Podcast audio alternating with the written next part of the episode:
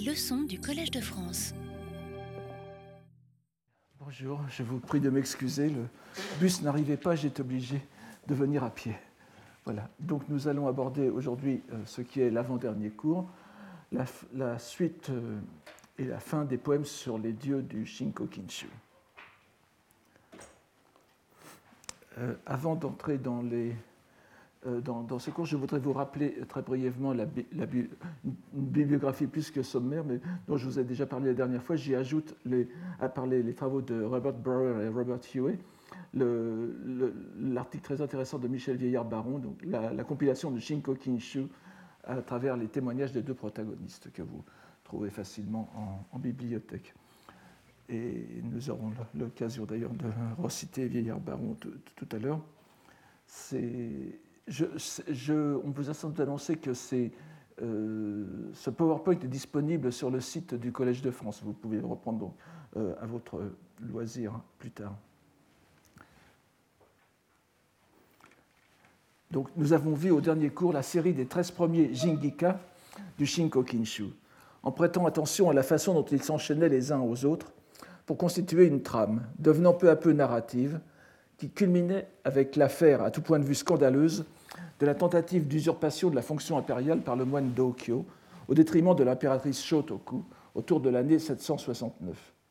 Se présentant à première vue comme un choix de poèmes révélés par les dieux, takusen, et appartenant donc à un sous-genre déterminé des jingika, ils sont l'objet d'une manipulation subtile des compilateurs qui amène le lecteur à les considérer au moins sous deux aspects. Leur sens particulier d'abord, avec les circonstances qui ont mené à leur révélation, et leur sens, pour ainsi dire, collectif, leur sens de série ensuite. Nous en avons vu des exemples auparavant, le plus souvent limités à un enchaînement de trois poèmes. Mais le Shinko Kinshu semble nous donner des illustrations plus élaborées de ces structures. Afin de le montrer et de nous persuader que nous n'avions pas affaire à un cas fortuit, voyons aujourd'hui une autre série remarquable. Il s'agit des poèmes 1871 à 1885, 15 poèmes donc, qui ont tous pour thème le sanctuaire d'Issé. Nous savons tous ici au moins deux choses à propos de ce haut lieu de la religion japonaise, qui est en réalité un vaste complexe comprenant un grand nombre de chapelles et de lieux saints, regroupés autour de deux structures principales, le Naiku et le Geku. Tout d'abord, que la divinité principale qui est vénérée est la déesse du soleil, Amaterasu Omikami, dont est issue la lignée impériale du Japon. Et ensuite, qu'à l'instar d'autres grands sanctuaires, nous en avons vu l'exemple avec le Kamojinja, le bouddhisme n'y est présent qu'en creux, pour ainsi dire, puisqu'un ancien accord entre la divinité d'Issé et une entité maligne qui, tentait d'empêcher la future propagation du bouddhisme au Japon entraîna la promesse selon laquelle le nom des trois joyaux, ou de ceux qui s'y rapportent, c'est-à-dire tout ce qui concerne le bouddhisme, ne serait jamais prononcé dans le sanctuaire les Vestales, les Saigu, ou les prêtresses de sang royal qui y officiaient, devaient donc utiliser des périphrases pour désigner tout ce qui concernait le bouddhisme. Je n'y reviens pas, vous le savez tous, n'est-ce pas les, moines étaient appelés des kaminagas, ceux aux cheveux longs. Les, sutras étaient appelés le papier jaune, etc.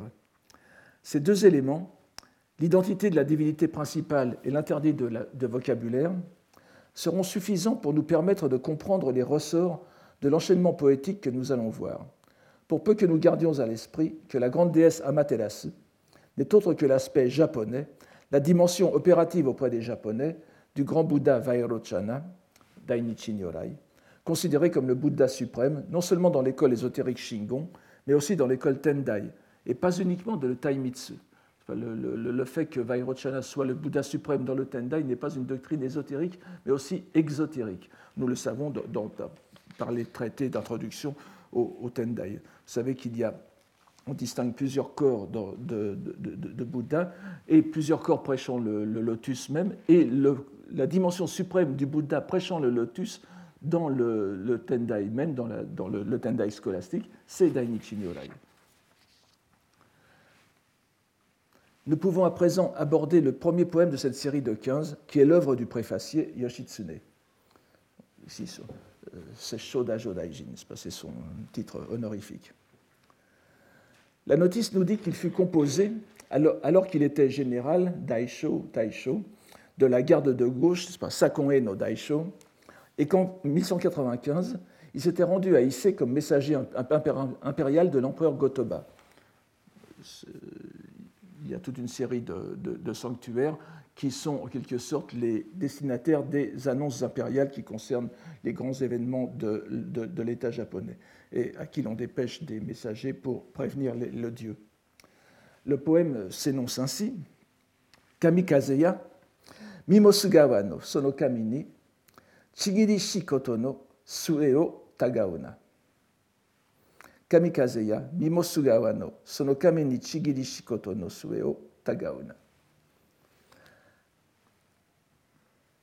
Vent divin, de ce qui autrefois sur la rivière de Mimosuso fut juré à l'avenir point le différer.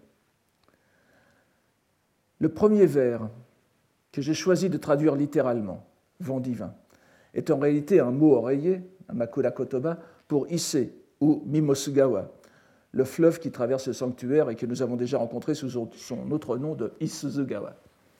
C'est le, fleuve qui prend sa source à Ise et dont l'embouchure est aussi euh, dans, la baie même. Enfin, fleuve est peut-être un bien grand mot, c'est plutôt une rivière, mais dans la mesure où on appelle fleuve tout ce qui, euh, tout, cours d'eau qui se jette dans la mer, c'est techniquement un fleuve, enfin, je pense. Mais donc, euh, vent divin, kamikaze, n'est pas à prendre au sens plein, mais le sens de Dieu est repris par le triple jeu de mots sur sonokami du troisième vers signifiant à la fois sur, au bord, n'est-ce pas, au bord de l'eau, avec le, caractère oué, kajo. Donc ensuite, antérieurement, autrefois, sonokami, et bien évidemment ce Dieu. Le sens temporel de sonokami, autrefois, s'oppose à sue, l'avenir, qui veut dire l'avenir, sue, le, bout, mais aussi la postérité et les descendants. Et ici, les descendants de l'empereur, pour qui le poète venait rappeler le lien qui unit la déesse et la maison impériale. Nous avons donc un poème classique de circonstance, appelant la bienveillance des dieux sur une famille noble. Le mot le plus important du poème est bien sûr chingiri, alliance, engagement, lien, terme qui a trois dimensions.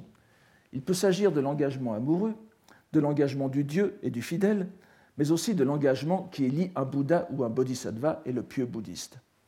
Nous avons un très bon exemple de ce dernier sens avec ce poème de J.N. Euh, pardon. Oui, euh, je pensais que ça allait.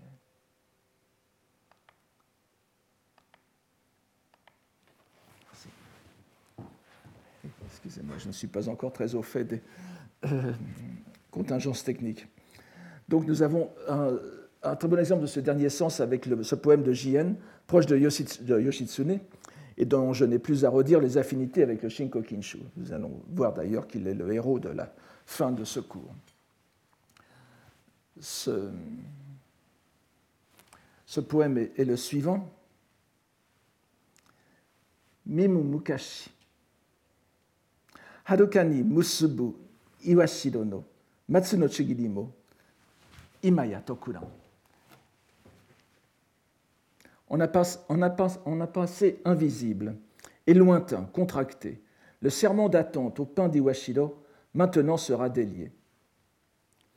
Nous voyons d'après la citation scripturaire Ise konsetsu hokekyo kono moto no innen no tameni omotte ima hokekyo tok, n'est-ce pas? C'est-à-dire que euh, c'est à cause de ces circonstances innen antérieures que je prêche à présent, ou qu'il prêche à présent, le Sutra du Lotus. Donc, nous voyons que, d'après cette citation scripturaire, Chigiri est transposé par Jien, transpose pour Jien le, le chinois innen. Il entoure sa transposition d'ornement, donc le, innen égale chigiri, n'est-ce pas? Innen veut dire à la fois relation, circonstance, lien, lien causaux. Et évidemment, c'est l'une des, des, doctrines principales du bouddhisme, l'enchaînement causal, n'est-ce pas? Donc, tout autour dans ce poème, tout autour de, de Innen Chigiri, et il, il orne, il camoufle, j'allais dire, n'est-ce pas, c'est peut-être un peu, un peu fort, mais il, camoufle, il, encrypte ce, ce, Innen Shigiri dans des ornements poétiques japonais tels que Iwashido, n'est-ce pas, qui est un Utamakura, un toponyme poétique pour les pins, Iwashido no Matsu, avec le, jeu de mots euh, aussi sur la forme euh, Iwashi, euh, Iwashi, pas, Iwashido, Iwaji, je ne dirai pas, et maintenant il ne, disait pas, et maintenant il dit. Vous voyez le, jeu de mots entre, entre, euh, Iwashido et Tokurin. Donc, de, même, l'antithèse euh, que vous avez entre Iwaji d'un côté qui veut dire je ne dirai pas et Musubu qui veut dire lié, ces deux noms, ces deux verbes sont antithèses de Toku qui veut dire à la fois prêcher, n'est-ce pas, et délier. Donc euh, euh, Toku, s'oppose à Iwaji et à Musubu en même temps. Il ne dira pas à présent il expose, et ce qui était lié, le, serment qui était lié, c'est il est un présent délié, c'est-à-dire qu'il est, euh, réalisé. Inutile d'insister sur ce poème, nous le donnons seulement pour rappeler que pour les poèmes et leurs lecteurs de l'époque, donc de l'époque du Shinko Kinshu, le mot Chigiri prédispose pour ainsi dire à une exégèse bouddhisante. Nous le voyons d'ailleurs immédiatement avec le poème suivant, dont l'auteur n'est nul autre que Teika, et dont la notice nous dit qu'il fut composé au Geku, donc le, sanctuaire extérieur, Sotonomiya, lors de la même mission. Alors voici ce poème. Chigiri Arite, encore une fois, n'est-ce pas? Chigiri Arite, Kyo Miyagawa no Yu Kazura, Nagakiyo Mademo, Kakete Tanoman. C'est pour une promesse qu'aujourd'hui je vous vois à Miyagawa. Que cette coiffe à franges que j'ai mise pour les âges lointains témoigne de ma confiance. La rivière Miya passe au Geku, dans le Geku de Issei, et fournit aussi la matière d'un jeu de mots, évidemment, avec le verbe voir. Miya, donc, miru, avec une particule exclamative. Je le vois, je le verrai.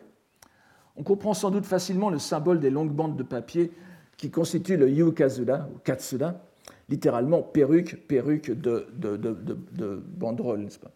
Le fidèle vient demander, Tanomu, pour l'empereur une longévité aussi longue que ses bandelettes.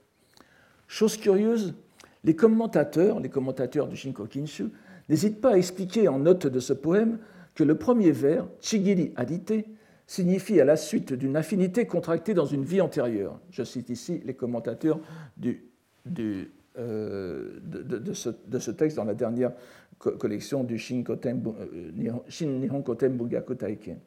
Zense kara no shukuen ga littéralement parce qu'il y avait un lien contracté dans, dès une existence antérieure. Il est bien évident que nous avons tous, si j'ose ainsi m'avancer, envie de lire, de lire ce vers dans ce sens, pour les raisons que je viens d'expliquer.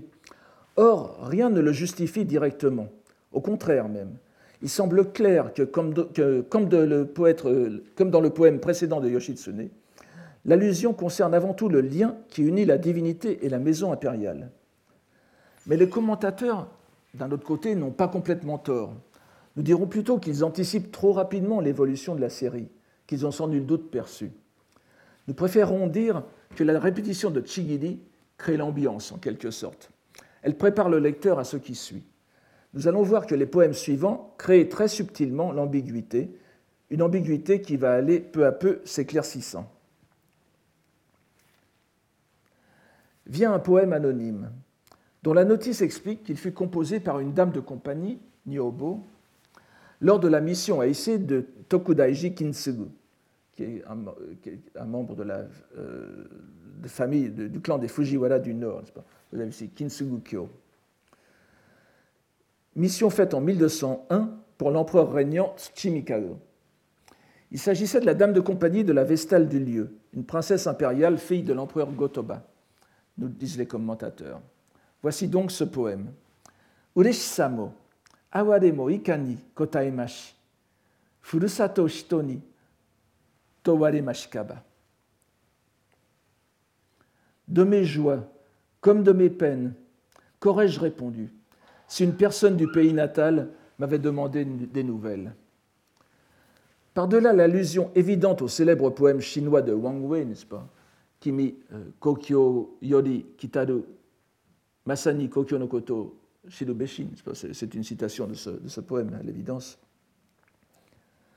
Nous percevons la déception de la femme à qui le noble courtisan n'a pas daigné adresser la parole, peut-être aussi parce qu'il n'en avait pas eu le temps. Il s'empresse en tout cas de lui répondre, c'est Kintsugu ici, vous voyez, par le poème suivant Kamikazeya, Isuzu Kawanami, Kazu Sumubeki Miyoni, Mata. Au vent divin, de l'Isuzu les vagues sont aussi innombrables que les âges qui nous verront ensemble. Encore je viendrai. Reconnaissons au moins la présence d'esprit dans la galanterie du courtisan. Jouant sur le mot sumu, dont nous avons déjà vu, peut-être même trop vu, qu'il signifie à la fois être pur en parlant de l'eau, de la clarté de la lune par exemple, et demeurer, voire dans le présent contexte cohabiter. Mais nous pouvons nous-mêmes comprendre, comme le faisaient bien plus clairement les gens de l'époque, que cette image de l'éternel retour des vagues portées par le vent divin ne peut que susciter l'idée du cycle incessant des morts et des renaissances. Il y a même un effet de retour avec les premiers vers du poème précédent, le poème précédent donc, mots Udeshisamo Awademo évoquent alors les plaisirs et les peines qui sont le lot quotidien du cycle de l'existence. Nous comprenons mieux pourquoi les commentateurs ont anticipé plus haut le sens de Chigiri comme lien contracté dans les vies passées. Parce que c'est exactement ce que l'on peut penser à la lecture de ce poème, bien que, encore une fois, cela ne soit pas encore explicité. Mais on voit que la suggestion se fait plus forte de poème en poème. Si l'on voit donc correctement dans ces poèmes, comme en filigrane, l'évocation du Rinne Shoji, le cycle des morts et des renaissances, les quatre poèmes qui suivent ne peuvent alors se comprendre que comme un crescendo progressif et continu. Et nous devons les voir rapidement l'un après l'autre dans cette perspective.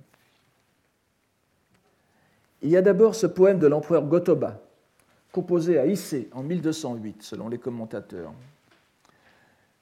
Nagame Maria, Kamiji no Yamani Kumo Yube no Sorao, Idens Kikage. Que je le contemple, le mont du chemin des dieux, où les nuages dissipés, dans le ciel du soir va paraître la lune en sa clarté. Que je le contemple, le mont du chemin des dieux, où les nuages dissipés, dans le ciel du soir va paraître la lune en sa clarté. Je pense que chacun peut à présent, après tous les poèmes que nous avons lus ensemble, comprendre non ce que cache, tant le sens métaphorique est à fleur de mots, mais ce que révèle celui-ci.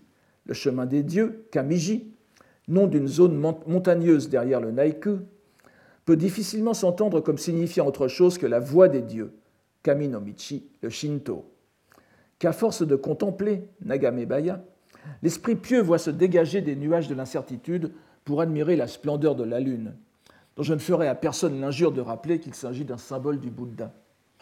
Nous pouvons apprécier combien le sens est à la fois évident, perceptible qu'il est pour tous ceux qui ont lu de la poésie japonaise, mais aussi combien il est tacite, puisque rien n'y est explicite, dans la mesure où rien ne se rattache à une expression bouddhique aussi évidente que peut l'être kamiji, kamiji, donc kaminomichi pour le shinto.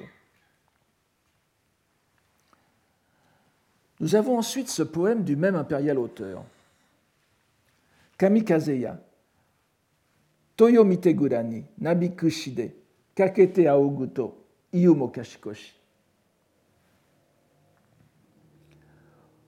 Au vent divin, les banderoles qui flottent des riches cordelières. Allez suspendre et prier, je suis pris d'effroi.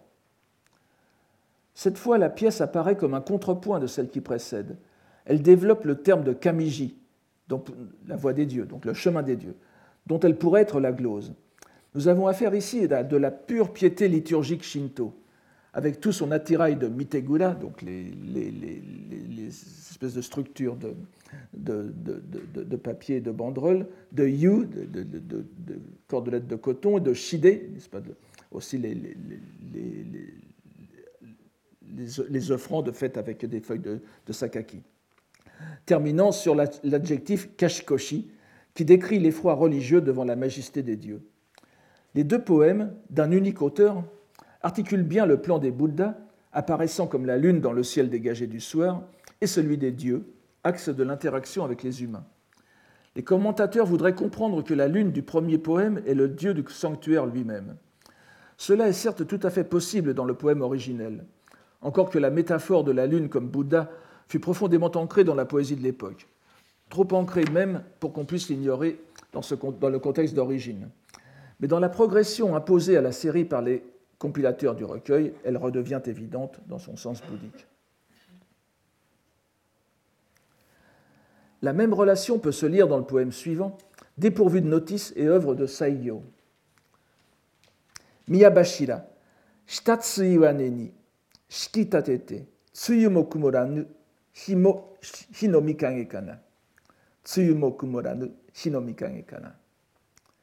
Temple aux piliers, enraciné sur le roc qui le porte. Jamais n'est obnubilé le soleil qui y brille.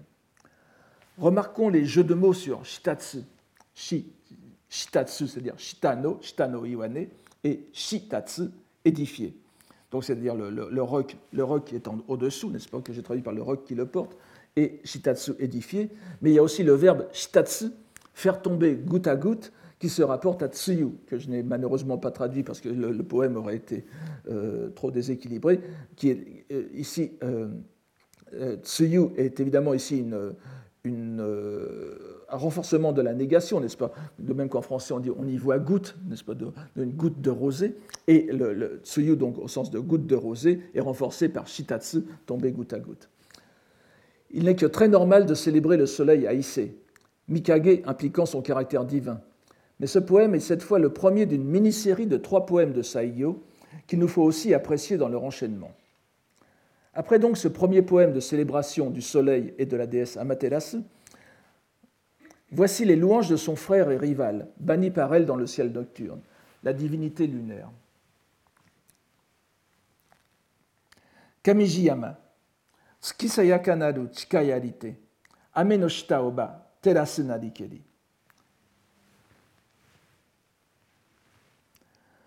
Au mont du chemin des dieux, la lune radieuse, c'est par son serment qu'elle illumine ainsi l'empire sous le ciel. L'allusion à un, serment, concernerait, selon les commentateurs, une version du mythe où le frère et la sœur, c'est-à-dire euh, donc euh, le, Tsukuyomi no Kami et euh, Amaterasu, s'entendent en un pacte occulte pour se répartir leur domaine. Le terme utilisé dans ce texte, dont, que citent les commentateurs, qui est le Yamato Hime no Mikoto Seiki, ce, terme donc est Kasokeki Chigiri, lecture du composé japonais Yuke, Yud, le Yu de Yugen, n'est-ce pas, et Ke Chigiri. Mais ce terme, ce texte, le Yamato Hime no Mikoto Seiki, réputé daté du 8e siècle, est très probablement une création du 13e siècle, postérieure donc à Saigyo. Remarquons que le composé Yuke, dans un texte encore postérieur, le Jinno Shotoki, qui est du XIVe siècle, désigne plus précisément la convention passée entre Dieu et Bouddha. C'est d'ailleurs la définition retenue dans les dictionnaires modernes. Nous retiendrons ici que ce Chikai Adite fait écho au Chigiri Adite du poème de Teika vu plus haut, dont les commentateurs avaient entrevu le caractère bouddhique. Il ressort ici aussi par la mention même de Kamiji, le chemin des dieux, déjà vu plus haut aussi, et qui indique le Shinto. Mais la mention du Shinto ne fait que mettre en relief dans la pensée du lecteur, dirigée par l'enchaînement des poèmes, son lien avec le bouddhisme. Or, celui-ci va en réalité en s'accentuant dans ce poème, puisqu'il annonce le suivant, toujours de Saigyo, le dernier de cette brève série qui est en même temps le dixième de la série sur Issei, et qui annonce sans plus d'ambiguïté cette fois la véritable intention de l'enchaînement. La notice nous indique qu'il fut composé par Saigyo, donc je le répète, au sanctuaire de Tsukuyomi no Mikoto ou Tsukiyomi no Mikoto à en regardant la lune. Sayaka naru, washi no takane no kumoi yori, kage yawaraguru, Tsukiyomi no mori. Clair et radieux, du ciel des nuages au pic des aigles, il adoucit sa lumière au bois de Tsukiyomi. Ainsi, le troisième poème de Saigyo est aussi clair que la lune dans le ciel. Tout le monde reconnaît le deuxième et le quatrième vers. Le haut pic des aigles, c'est le Ryojusen, où fut exposé le Sutra du Lotus. Ensuite, le déploiement en japonais, c'est-à-dire ici Kage Yawaraguru, De la première partie de la locution Wako Dojin, Hikari o Yawaragete, Chiri ni Dozu. Donc qui est un, qui est un, c'est peut-être pas la peine de le rappeler, nous le reverrons encore tout à l'heure, n'est-ce pas? C'est l'un des deux, l'une des deux expressions chinoises avec Honji Suijaku qui désigne bien le processus de la descente des Bouddhas dans le monde euh, phénoménal japonais plus précisément, et qui euh, indique leur, émanation sous forme de divinité japonaise. Donc les, les deux, à la fois le Ryojusen et le Wakodojin, sont mis ensemble dans ce poème sur le dieu lunaire d'Issé, pour signifier, dans ce dernier des trois poèmes, donc, que l'on arrive à la vérité ultime sur la nature de cette divinité, qui n'est autre que la trace descendue du Bouddha. Le bois sacré de Tsukiyomi est éclairé par la lumière du lotus. Le lien entre les deux est attesté par l'ensemble des poèmes qui précèdent et préparent cette révélation, qui en est à peine une, à présent d'ailleurs, aussi bien pour les lecteurs de l'époque que pour nous-mêmes, parce que nous connaissons la façon dont cela se fait. Ce point culminant de la série sur Issé, la mise en relation explicite du sanctuaire d'Issé avec sa base originelle bouddhique, Monji, est soulignée et renforcée par le onzième poème, qui est l'œuvre de Jien, encore une fois, dont la notice nous dit qu'il est extrait de sa rubrique Jingika, de l'un de ses recueils. Donnons-le euh, tout d'abord. Yawara Guru, Shikari ni amaru, kage nareya, Isuzugawara no aki no yo no tsuki. Yawara Guru, Shikari ni amaru kage nareya. Une expression très intéressante. De l'adoucissement de sa lumière, un surplus de clarté surgit sur le fleuve d'Isuzu, la lune d'une nuit d'automne. Nous avons un excellent exemple avec ce poème d'une superposition de sens dans les étroites limites des 31 syllabes du waka. Une superposition si riche que l'on peut dire qu'elle frise l'excès. La première locution, Yawaragodo lumière adoucée, reprend à l'évidence, nous l'avons bien vu, n'est-ce pas, l'idée du Honji Suijaku. D'après le contexte iséen, si j'ose dire, de Dissé, nous comprenons qu'il s'agit de la relation fondamentale entre le Bouddha Dainichi Nyorai, le grand soleil, et la, déesse du soleil Amaterasu. Mais avec l'expression Amadu la clarté en surplus, le reflet débordant, Jien nous fait comprendre que le Bouddha primordial peut certes s'efforcer d'adoucir sa lumière pour qu'elle soit supportable aux hommes, mais il y en a toujours un débordement, une sorte de, trop-plein d'être qui s'est concrétisé dans la lune, le dieu de la lune donc, Tsukiyomi no Mikoto, aux côtés de la déesse solaire. La dimension shinto est soulignée par le toponyme poétique d'Isuzugawa, qui ancre encore davantage le poème dans le sanctuaire. Et pourtant, avec Jien, il est difficile de penser que ce surplus de lumière puisse s'arrêter à l'entité shinto de Tsukiyomi. Nous avons vu que dans ces poèmes bouddhiques, la lune joue un rôle important, à la fois comme métaphore du Bouddha et de la pensée éveillée. S'il n'y a pas lieu de tenir compte ici de ce second sens, il me semble difficile d'ignorer le premier. Il faut en ce cas reconsidérer le sens de la locution Amadu Kage, ce débordement de reflets et de lumière. Nous avons vu à plusieurs reprises, à plusieurs reprises des poèmes sur le Honji Suijaku où la lune était sans ambiguïté possible la base originelle, son reflet étant la lumière ou le givre sur le sol du sanctuaire. En suivant l'idée principale du premier vers, on peut comprendre que ce qui reste, ce qui est en surplus, est donc une lumière non adoucie, et donc une entité bouddhique, ce qui redonnerait à la lune son identité de Bouddha. Elle serait en même temps le dieu shinto et l'entité bouddhique, de façon tout à fait conforme à la scolastique du Tendai, à laquelle Jien était rompu, et dont on sait que le dernier mot est l'identité du phénoménal et du réel saisi dans la contemplation. Si nous nous fondons donc sur la pensée de Jien telle qu'elle s'exprime dans ses poèmes à thème bouddhique, nous pouvons considérer ce poème comme l'expression du retour de la lumière originelle du Bouddha vers son état premier, à travers son détour, son adoucissement dans le monde phénoménal. Nous verrons tout à l'heure une idée similaire du même poète.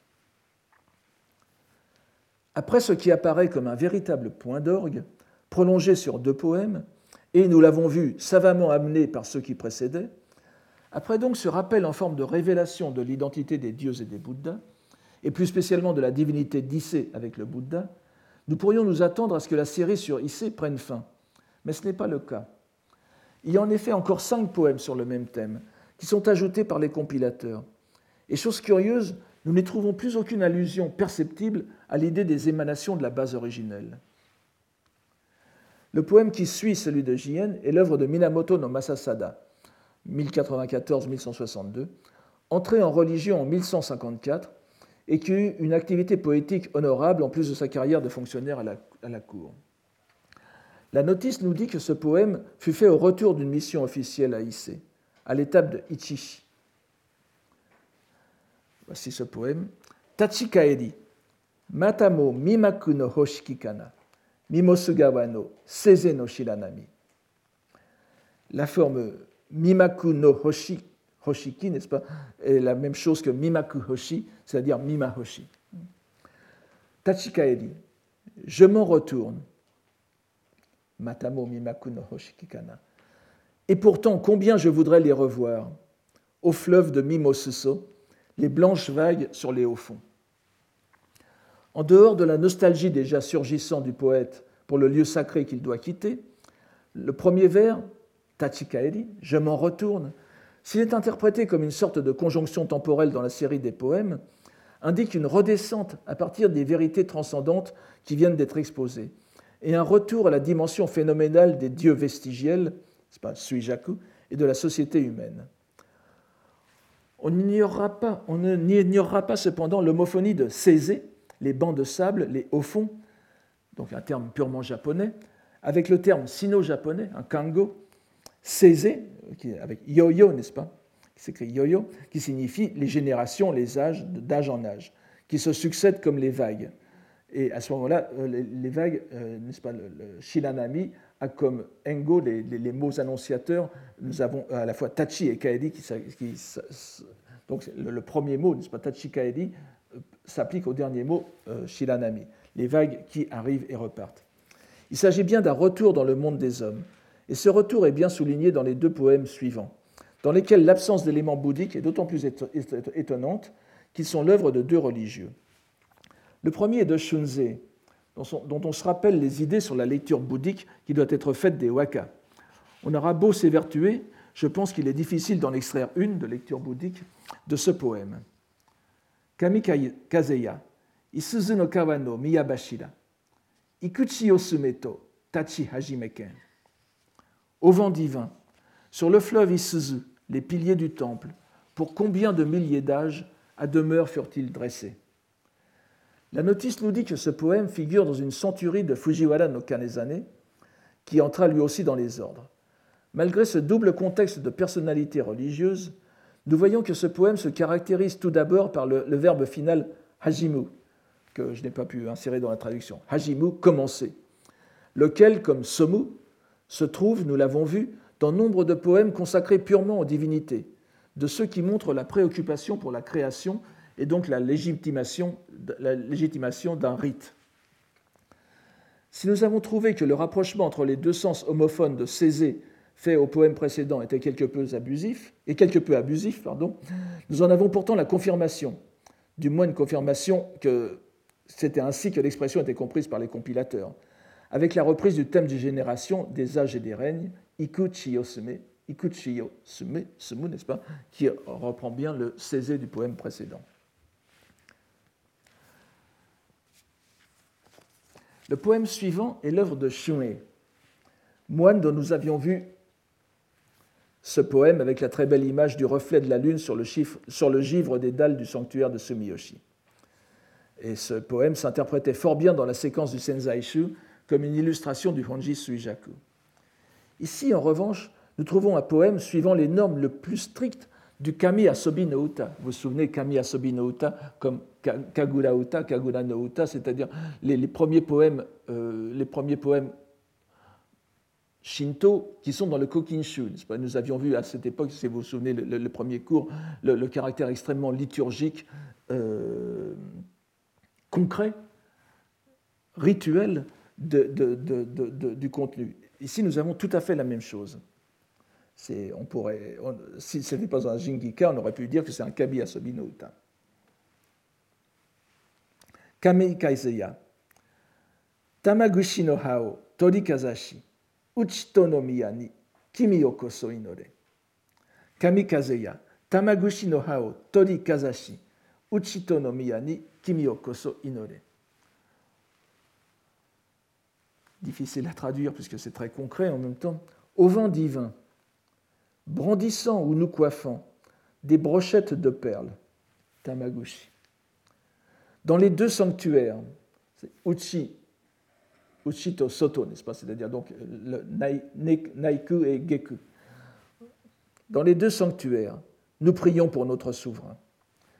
Les brochettes de perles sont une appellation poétique des feuilles de sakaki, dont le poète rappelle les usages liturgiques en tant que Torimono. Vous vous souvenez que nous avions dans les, dans les Kami Uta, nous avions euh, une rubrique Torimono, c'est-à-dire qui chantait les, euh, les instruments, les objets que tenaient les danseurs et chanteurs euh, et officiants en, récitant les poèmes, et comme Kazashi, kazashi, c'est-à-dire les ornements de coiffe, les, les, les, les épingles que l'on met dans, les, coiffures, ou les, ou les, nous avions vu tout à l'heure yukazula, n'est-ce pas, ces sortes de, de, de, perruques à banderoles qui sont aussi utilisées dans ces rites.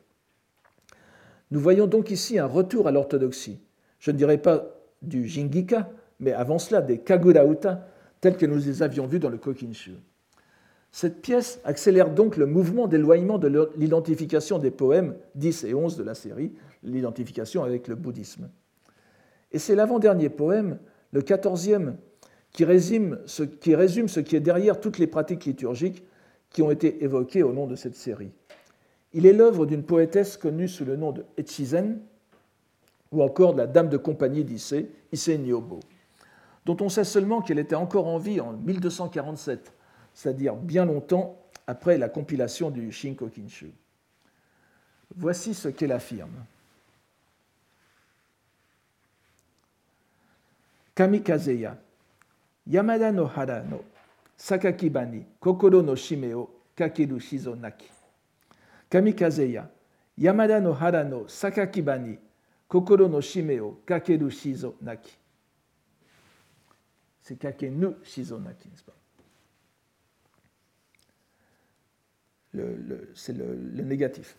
Au vent divin, au vent divin, cette fois c'est l'exclamation, le, vocatif, au vent divin, aux feuilles de Sakaki de la plaine de Yamada, nul jour où de mon cœur je n'attache la corde. Encore une fois, nous avons les attributs liturgiques du Shinto, les feuilles de Sakaki et la corde sacrée, Shimenawa, avec un jeu de mots sur le verbe shinu, qui veut dire, shimu, qui veut dire aussi imprégné. Yamada est le nom du site du sanctuaire d'Issé dans son ensemble, et la ville euh, maintenant où est le sanctuaire, Yamadashi. Ce poème développe le verbe inoru, prier, du poème précédent, et vient rappeler l'importance primordiale du cœur, du cœur fidèle de celui qui fait appel au Dieu, Kokoro, comme du cœur purifié par les rites, dont c'est le but principal. Nous ne sommes donc pas dans la même dimension qu'un poème bouddhique, où Kokoro pourrait certes avoir le même sens que cœur fidèle, par exemple lorsque le poème concerne la terre pure ou la confiance en le Bouddha Amida, mais où le plus souvent, comme nous l'avons vu, il prend son sens plein de pensée, de nous primordial, qui englobe aussi bien la sphère du phénoménal que la sphère du réel, êtres et Bouddha. Nous le verrons d'ailleurs bientôt. Ici, la poétesse s'en tient purement à l'état d'esprit de ceux qui s'en remettent au Dieu, mais replace quand même le cœur, comme dans un poème bouddhique, à la place centrale dans la pratique religieuse.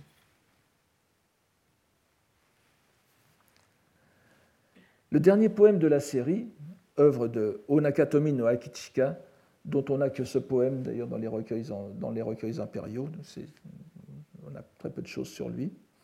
Ce dernier poème donc présente un paysage apaisé, sans plus de rappel des vastes enjeux que sont la paix du royaume et la lignée impériale, mais une évocation à la fois poétique et réaliste des bienfaits divins par la description de la fraîcheur de la brise d'automne.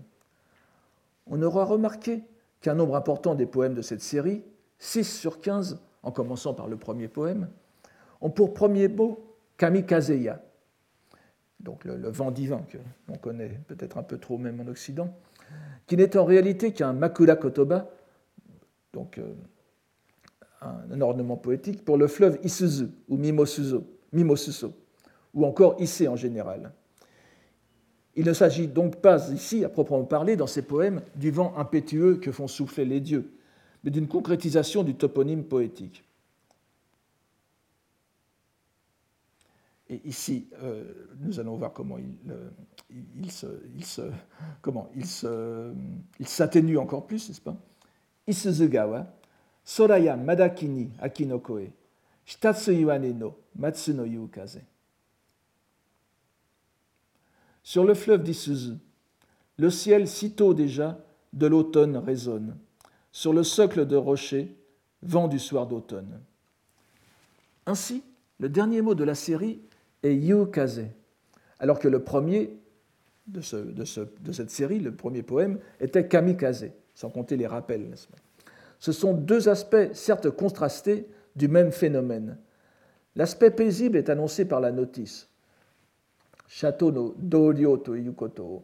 Alors, c'était prononcé Dorio sans doute à l'époque, un peu comme Dairi, n'est-ce pas?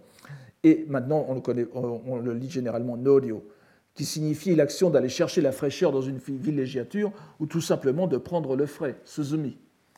Le dernier mot sur les bienfaits des dieux est ainsi, de façon fort modeste, presque à contre-pied de l'attente du lecteur, le plaisir de s'asseoir à la fraîche auprès du sanctuaire.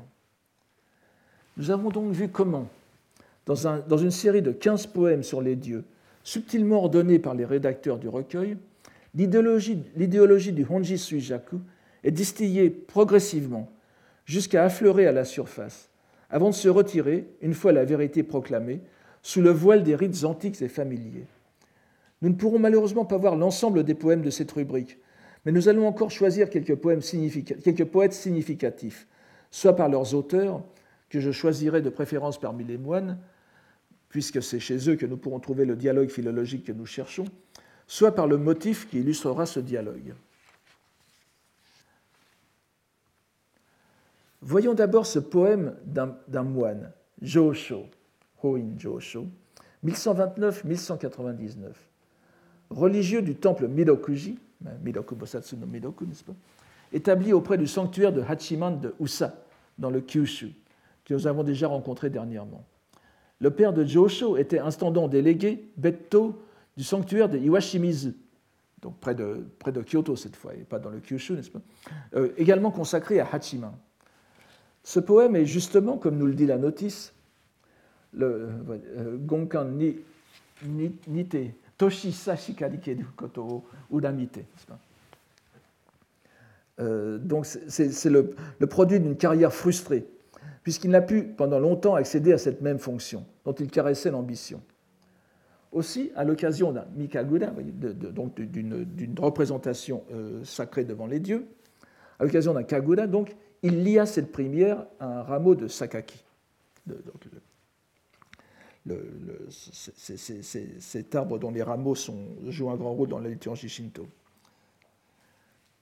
Sakaki bani, sono iyukai wa nakaredomo, nakeredomo, kami ni kakenu mazonaki. Vous voyez que tout à l'heure nous avions kakenu, kakenu shizonaki, c'est kakenu mazonaki aux feuilles de Sakaki, bien que ce fût sans résultat. Pas un instant, ô Dieu, je n'ai cessé de confier mon cœur. Le rapprochement avec le poème d'Echizen, que nous avons vu plus haut, est évident, et celui-ci lui est antérieur chronologiquement, bien que disposé après dans ce recueil. Il est certes savoureux de voir ainsi un poème de ressentiment de carrière, tel que nous en avons vu plusieurs déjà de la main de courtisans à la promotion contrariée, écrit cette fois par un moine, avec déjà une place honorable dans la hiérarchie bouddhique, euh, qui n'est pas très très haute, mais Hoin, n'est-ce pas? C'est la troisième dans, la hiérarchie, mais qui ambitionne une charge dans un, sanctuaire shinto, celle-là même qu'occupait son, père. C'est un exemple typique de Genze Ryaku, terme que l'on utilise surtout pour décrire ce qui est considéré comme un aspect original du bouddhisme japonais, la préoccupation du gain en ce monde, dans un contexte non bouddhique cette fois mais qui est bien dans la ligne de ce que l'on demande habituellement aux dieux. Dans ce poème, donc, le terme de cœur semble à première vue dévalué par comparaison avec le sens que lui donnait Echizen. Mais bien évidemment, il s'agit en réalité d'une réaffirmation de la, confiance sincère du croyant en la bonté des dieux. Même si, comme le laisse entendre le vers Kaiwan Domo, cela ne sert apparemment pas à grand-chose. Encore que l'on puisse s'interroger sur le sens exact de cette locution ici, car on pourrait l'entendre comme un terme de modestie, en sens de euh, qui suis-je pour le dire? Malgré tout, le sens obvi manifeste, ça ne sert à rien, est difficile à écarter même pour l'époque. On sera intéressé de constater que le premier poème après celui-là, qui reprenne le terme de Kokoro, est l'œuvre de Jien lui-même. Il a été manifestement placé là par les rédacteurs pour en approfondir le sens et lui donner une nuance qui permette une transposition plus facile avec sa dimension bouddhique, malgré son implantation dans la religiosité autochtone. Puisqu'à première vue, c'est entièrement euh, shinto, n'est-ce pas? Kimi o inoru, kokono no iro, shitoto waba, tadasu no miya no ake no tamagaki. Tamagaki. Tamagaki ou Mizugaki, n'est-ce pas? On avait déjà vu ce, terme ici. Si l'on me demande, si l'on me demande la couleur de mon cœur quand je prie pour mon souverain, c'est tout entier le vermillon de la haie précieuse de Tadas. La couleur vermillon, dont sont peintes les haies et les balustrades des sanctuaires, ake, est liée bien sûr manifestement au substantif aka, la couleur rouge, ce qui forme avec kokoro, aka et kokoro, la locution aka gokoro, lecture japonaise du composé sekshin, le cœur rouge, c'est-à-dire le cœur mis à nu, le cœur en toute sa sincérité. Le Tadasu no Miya est le nom d'une chapelle du Shimogamo Jinja, actuellement à, euh, Kyoto, située au cœur du bois sacré Tadasu no Mori, au confluent de la Kamogawa et de la Takanogawa. On en extrait facilement de ce terme de Tadasunomodi, de Tadasunomiya, dans ce poème, ou dans un poème, comme c'est d'habitude, n'est-ce pas, la première partie, Tada, seulement, exclusivement, impliquant qu'il n'y a rien d'autre en dehors du périmètre décrit. De la même façon que Ake et Kokoro forment dans l'esprit du lecteur Akagokoro, Sekishin, Tada et Kokoro forment Yuishin, la notion de pensée seule, c'est-à-dire la doctrine idéaliste noétique du bouddhisme qui prévaut jusque dans la scolastique Tendai au Moyen Âge. Le toponyme Tadasu est en réalité un verbe signifiant discriminer, distinguer le vrai du faux. Appliqué au cœur, à la pensée, kokoro tadasu, il a un sens proche de ce que l'on trouve en français dans l'examen de conscience, par exemple. Comme il est naturel chez, Jien, donc, ce poème, malgré son inscription d'apparence dans le domaine du Jingika, débouche en réalité sur une notion du cœur d'abord moralisante, tadasu, et tota-, totalisante, tada, qui le rend susceptible de s'ouvrir sur le bouddhisme. Puisque nous avons abordé encore une fois Jien, il nous faut nous attarder davantage sur ce poème, sur ce poète, car la rubrique des dieux nous donne, en dehors des deux poèmes épars que nous avons déjà vus, que nous venons de voir, une série continue de six pièces de lui, des poèmes 1900 et à 1905, ce qu'il nous montre, s'il en était besoin, son importance décisive dans ce recueil comme dans la pensée qui sous-tend le choix des rédacteurs.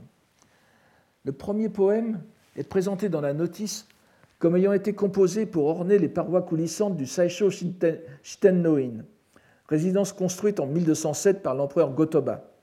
Et nous aurons très prochainement une publication de Michel Villard-Baron que j'ai cité tout à l'heure sur ce sujet, donc les, poèmes de l'empereur euh, Gotoba au Saisho Shitennoin. Cette fois, c'est un poème de Jien qui illustrait une image de Loshi Oyama, comme nous le voyons ici, autre nom de Ohara, du Ohara-yama, à Otoguni, près de Kyoto. Donc, Oshioyama, Kami no shirushi o matsu no hani, shigirishi ido wa kaeru monokawa. Oshioyama, Kami no shirushi o matsu no hani, shigirishi ido wa kaeru monokawa.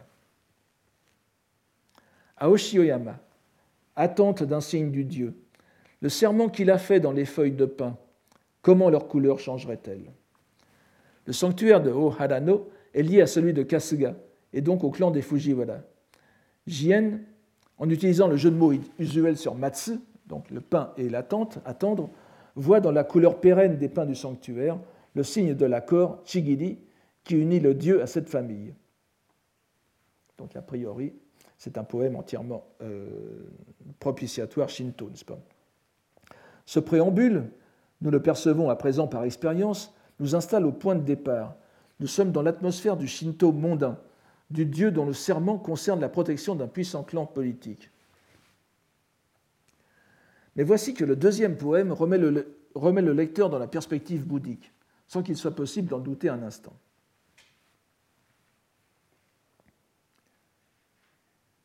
Yawaraguru kaze zo fumoto ni Moto no hikari wa mine ni sumedomo. Yawaraguru kage zo fumoto ni kumori naki. Moto no hikari wa mine ni sumedomo. Au pied du mont, le reflet adouci n'étant rien voilé, bien que sa lumière d'origine au pic est toujours aussi pure. Bien que sa lumière d'origine au pic, en français, euh, on met le subjonctif après bien que, sauf dans les cas où le fait est incontesté, n'est-ce pas? Donc c'est pour ça que j'ai mis ici l'indicatif bien que sa lumière d'origine au pic est toujours aussi pure. C'est une très forte affirmation. Vous reconnaissez sans peine ici le mélange des deux expressions wako yawaraguru kage, et honji suijaku, moto no hikari. Donc, yawaraguru kage, c'est wako dojin, moto no hikari, c'est honji. La notice nous dit qu'il s'agit d'un poème sur le Ninomiya, l'une des sept chapelles du roi de la montagne, Sanno Shichisha, Sanno no Nanatsu Yashiro, que nous allons euh, voir, Nana que nous allons revoir, Nanatsu no Yashiro dont la divinité Oyamakui no Kami est le Bouddha foncier Yakushi Nyorai. Donc le, le, sens en est, bien, en est que, bien que l'on parle d'adoucir la lumière des Bouddhas pour la, mêler à la, poussière du monde, les deux plans, et nous retrouvons ce que nous avions vu tout à l'heure, n'est-ce pas? Les deux plans sont aussi lumineux l'un que l'autre. La lumière du Bouddha n'étant rien voilée. Vous voyez, c'est ici Kumori Naki c'est exactement la même chose que Amaru Kage de tout à l'heure. Bien qu'il y ait l'action d'adoucir la lumière, cette lumière n'est pas diminuée. La lumière du Bouddha donc n'étant rien voilée, pas plus que celle du Dieu qui en est le reflet. Par-delà Yakushi Nyorai, le mot pic, donc le miné que nous avons ici, euh, nous indique que c'est le mont des aigles auquel pense Jien, Washi no Mine. Et la relation entre le mont Hie et le sanctuaire de Hiyoshi est une relation d'égal à égal, le Dieu à la lumière du Bouddha. On se souvient de la locution Amado Kage que nous avons vue plus haut, c'est exactement la même dimension que nous avons ici. Ce principe ainsi fermement posé, nous ne serons pas étonnés de voir Jien dans le poème suivant, intitulé Jikai no Kokoro, littéralement, euh, je, enfin, pas tout à fait littéralement, je vais le traduire par confession d'un cœur, assimiler, donc nous verrons euh, JN, assimiler complètement les deux dimensions et des, Bouddhas et des dieux, en demandant à ces derniers, aux dieux donc, ce qui relève en théorie des premiers, des Bouddhas. C'est un poème tout à fait étonnant dans sa formulation. Wangatanomu, nana no yashiro no yudasuki, kakete mo mutsu no michi ni kaesuna.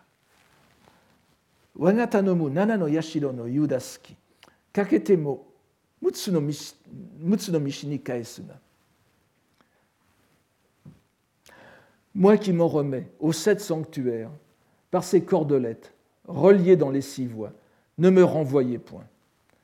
Alors, moi qui m'en remets aux sept sanctuaires, par ces cordelettes reliées, dans les six voies, ne me renvoyez point. Il serait vraiment singulier de voir un moine, un grand prélat et un grand scoliaste du Tendai prier ainsi les dieux, Kamigami, de le mener à la libération bouddhique. Et les prier en se munissant de ces yudaski que nous avons déjà vus ailleurs portés par religieux au mont d'ailleurs, dans le Shuishu. Les yudasuki, donc ce sont les cordelettes de, coton que l'on revêt lors, lors, lors, des cérémonies euh, shinto, n'est-ce pas? Donc, ça aurait été étonnant si le poème précédent n'avait fourni la base théorique de cette prière. Les dieux sont aussi lumineux que les Bouddhas et sont aussi une voie de salut d'égale efficacité. Normalement, c'est au Bouddha que l'on demande de sortir des six voies, n'est-ce pas? Sortir des six voies, qu'est-ce que c'est? C'est la libération, c'est le Gedatsu, c'est le nirvana, ou au moins la libération, c'est passer à l'état de Bouddha. Et il demande au Nanats, Nana Yashido, les, sept sanctuaires qui forment le Hiyoshi, le, Hiyoshi Jinja, et vous voyez évidemment le jeu de mots entre Nanatsu et Mutsu, n'est-ce pas? 7 et 6. Les, poètes médiévaux aiment beaucoup ces, jeux sur les, sur les, nombres. Euh, c'est parfaitement. Euh, ça serait incohérent si ce n'était pas préparé par ce que nous a dit euh, déjà à deux reprises au moins JN, n'est-ce pas La lumière des Bouddhas ne s'est pas adoucie dans les dieux. Les dieux ont la lumière des Bouddhas. Les dieux sont les Bouddhas. C'est la logique du soku, n'est-ce pas Sunawachi, le, le, le, shoji soku gedatsu, le, monde, le, cycle où nous sommes n'est autre que la libération. Et cela est justifié dans la pensée, je dirais, shinto-bouddhique de, de Jien par cette identité ainsi posée. Donc vous voyez que le suijaku, le, les, traces, euh, laissées par terre ne sont, pas, secondaires, ce sont les mêmes. On pourrait dire Honji Soku Suijaku, dans la logique du Tendai. Les trois poèmes euh, suivants, toujours de Jien, sont d'un ton très intime après cette, euh, après cette prière étonnante au Dieu. D'abord celui-ci, qui nous révèle malgré tout l'incertitude de sa foi. Ce sont des choses que l'on voit euh, parfois chez JN aussi. Il y a des. Euh, j'avais souligné dans un autre endroit l'appel qu'il fait au dieu Amida, n'est-ce pas Alors que c'est un moine bouddhique Tendai, et vous savez qu'il a, c'est l'un des grands protagonistes du Jodo Tendai, c'est-à-dire du Tendai hybride avec la terre pure, puisque euh, on sent l'inquiétude à l'égard des pouvoirs salvifiques de la scolastique Tendai, alors que la foi en le Bouddha Amida est beaucoup plus sûre. Donc voici ce, poème euh, presque de, désarroi euh, religieux. Oshinabete, Hiyoshi no kage wa kumoranu ni, namida ayashiki kino kyokana. Oshinabete, Hiyoshi no kage wa kumoranu ni, namida ayashiki kino kyokana. Alors qu'au monde entier, de Hiyoshi, la clarté se dévoile. Étonnantes sont mes larmes, coulant d'hier à aujourd'hui. La première syllabe de Hiyoshi, Hi, signifie bien sûr le soleil. Donc le Oshinabete, Hi, n'est-ce pas C'est le, soleil qui illumine tout l'univers. Donc malgré sa confiance dans la trinité ascendante que sont Yakushi, Shaka et Dainichi, que nous venons de voir, la terreur des six voix envahit encore JN, qui s'en ouvre ainsi au lecteur. Il n'est pas sûr d'avoir ce, salut hors des six voix. L'avant-dernier poème, lui, apparaît comme plus apaisé. C'est une, et nous allons revoir, nous allons revoir presque le même, le même, euh, la, même, la même image que tout à l'heure, le rafraîchissement. Morobito no negai o mitsu no hamakaze kokoro suzushiki shide no oto kana. Morobito no negai o mitsu no hamakaze kokoro suzushiki shide no oto kana. Sous le vent de la plage, de Mitsu, exaucant des hommes les souhaits, mon cœur se rafraîchit au bruissement des banderoles. Sous le vent de la plage de Mitsu, exaucant des hommes les souhaits, mon cœur se rafraîchit au bruissement des banderoles. Mitsu, sur le lac Biwa, évoque ici le même sanctuaire de Hiyoshi, dont le vent bienfaisant, appuyé par le jeu de mots sur Mitsu, qui veut dire, aussi, qui veut dire aussi remplir, n'est-ce pas? Remplir, vient soulager les craintes de Jien et l'assurer que son souhait de quitter les six voies sera réalisé. Et encore une fois, tout à l'heure, nous avions vu Nanatsu Mutsu, n'est-ce pas? Les six voies et les sept sanctuaires. Ici, nous avons Mitsu, qui veut dire à la fois le toponyme Mitsu, Mitsu, remplir, exaucer un souhait, et mitsu, les trois, n'est-ce pas? Vous avez euh, donc euh, euh, ce jeu de aussi arithmétique. Cette promesse est cependant mise en doute dans le, dernier poème de la série, composé à Kitano, au sanctuaire de Tenjin, c'est-à-dire, nous l'avons vu, Sugiwara no Michizane. Same nureba, omoi awasete, ne ozonaku, kokoro zukushi no no yume. C'est un poème extrêmement délicat à comprendre dans ses sous-entendus. Same nureba, omoi awasete, ne ozonaku, kokoro zukushi no inishie no yume. À mon éveil, évoquant son souvenir, bruyamment je pleure, le cœur bouleversé par le rêve des temps anciens. Donc, euh, son souvenir, Omoyawa c'était, c'est évidemment euh, euh, Michizane, n'est-ce pas?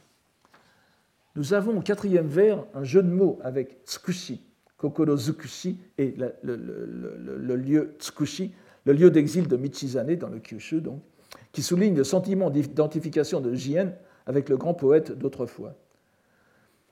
Nous pouvons peut-être voir dans ce poème une allusion à la situation politique du temps, mais nous n'entrerons pas dans ces détails. Il est curieux en revanche de voir le poème commencer par les mots Samenuleba, qui pourrait, qui pourrait signifier une fois réveillé. Et c'est une allusion probable à une nuit passée au sanctuaire de Tenjin. Vous savez que l'une des coutumes euh, fréquentes au Japon, comme, dans la Rome antique, je vous en ai parlé la dernière fois, c'était de passer la nuit dans un sanctuaire pour avoir une révélation du Dieu. Et souvent, les poètes allaient au Kitano Tenjin, par exemple, pour avoir une révélation de euh, Michizane. C'est ainsi que, que, nous avons des anecdotes sur tel poète qui a eu la révélation de la lecture correcte du kunyomi, n'est-ce pas, de la lecture correcte en japonais d'un poème chinois qui était problématique. Alors, donc, ça peut dire euh, une fois réveillé après ce, ce, cette nuit passée au sanctuaire, mais ça veut dire aussi une fois éveillé kaku, n'est-ce pas, le kaku, le kakushin, ce qui évoque bien sûr l'éveil bouddhique. De même que kokoro zukishi peut s'entendre euh, au sens premier, c'est euh, littéralement c'est s'épuiser le cœur, s'épuiser le cœur par sollicitude envers quelqu'un, faire tout son possible pour quelqu'un. C'est le sens encore euh, qu'on trouve encore en japonais moderne. Mais si dans un contexte bouddhique, cela peut vouloir dire mener les pensées à leur terme, épuiser les pensées, n'est-ce pas? Ne, plus aller ne, mettre, mettre, un, terme à l'enchaînement des pensées. Et cela Alors, si nous prenons Kokoro Zukushi dans ce sens, ça renforce le sens de Same Nureba du premier, du premier terme, du premier, du premier vers, et ça nous donne ici un, sens entièrement bouddhique. Si vous mettez Same Nureba Kokoro Zukushi, si vous le mettez en Kambun, vous avez une locution bouddhique. Il est cependant difficile de concilier une telle teneur intime, donc euh, profonde, avec le sens manifeste ou de surface, qui a un sentiment de communion avec le Dieu qui est devenu Sugawara no Michizane à travers la sympathie du poète pour le tragique de sa vie. Avec Jien, rien n'est impossible, mais nous devons avouer une certaine perplexité devant ce retour aux larmes de l'avant-avant-dernier poème. Nous l'avons vu en revanche, nous avons vu en revanche que cette série de six poèmes de Jien réinscrivait sans ambiguïté ce livre sur les chants des dieux dans la dimension bouddhique, ce sera celle du dernier livre que nous verrons au prochain cours, qui sera aussi le dernier. Je vous remercie de votre attention. Retrouvez tous les contenus du Collège de France sur www.colège-2-france.fr.